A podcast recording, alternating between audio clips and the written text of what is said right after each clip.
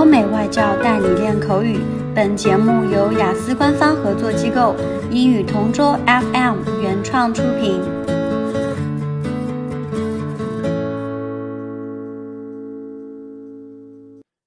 This is English Partner Topic Answers recording. For further information, please visit our website englishpartner.taobao.com.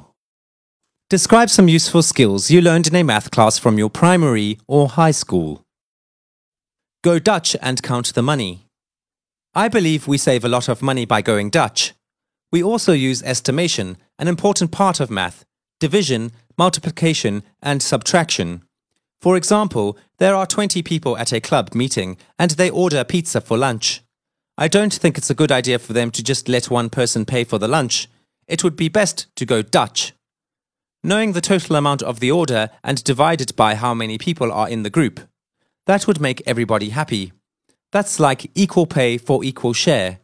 There are also other ways of doing that. We can collect 20 yuan per person before ordering and pay with that collected money. In other instances, people can just pass around a hat and get everybody to put some money in it. Some would put in less than others, but those who are generous enough to give a bigger amount wouldn't mind because it came from the heart. In Going Dutch, we also apply a lot of mathematical skills like we do in grocery shopping. This is something we learn when we start socializing, which starts as early as the teenage years. We usually apply the skills that we learned in school when we go Dutch. The people within the group usually help each other calculate and find the best way of doing things in a discussion. I think if everybody goes Dutch, we would all exercise basic arithmetic skills and at the same time be in a friendlier atmosphere.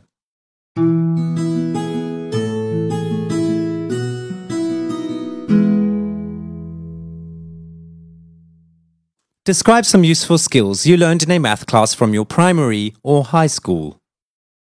Buy some discount goods.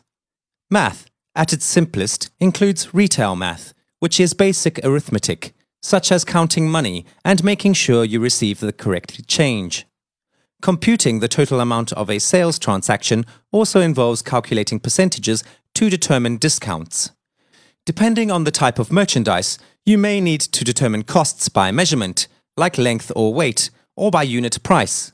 These kinds of math are learned sometime in primary and high school, but their application to real life starts early. We apply what we learn when we go to the convenience store to buy chewing gum.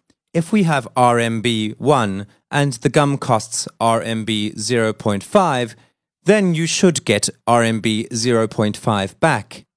That's the most basic thing we learn when we start going to the store to buy something. As we grow older and we need to buy more, the amount of money we spend becomes bigger and the numbers we calculate are bigger but the methods we use are addition and subtraction. In a sense, these skills are learned at a very early age, when we start going to the store for that first piece of chewing gum that we buy on our own. Our parents instruct us on what to do and how much we should get back. When we go to school, we enhance the skill by learning easier methods of calculating bigger numbers from our teachers.